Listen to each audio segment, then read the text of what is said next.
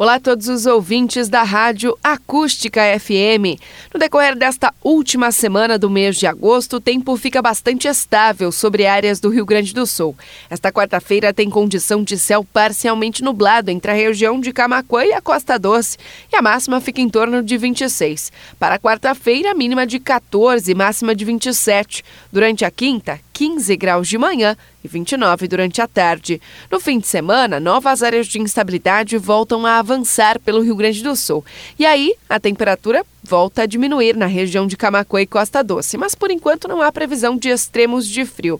Com relação ao volume de chuva previsto ao longo do próximo fim de semana e início da semana que vem, ele fica em torno dos 20 até 30 milímetros acumulados.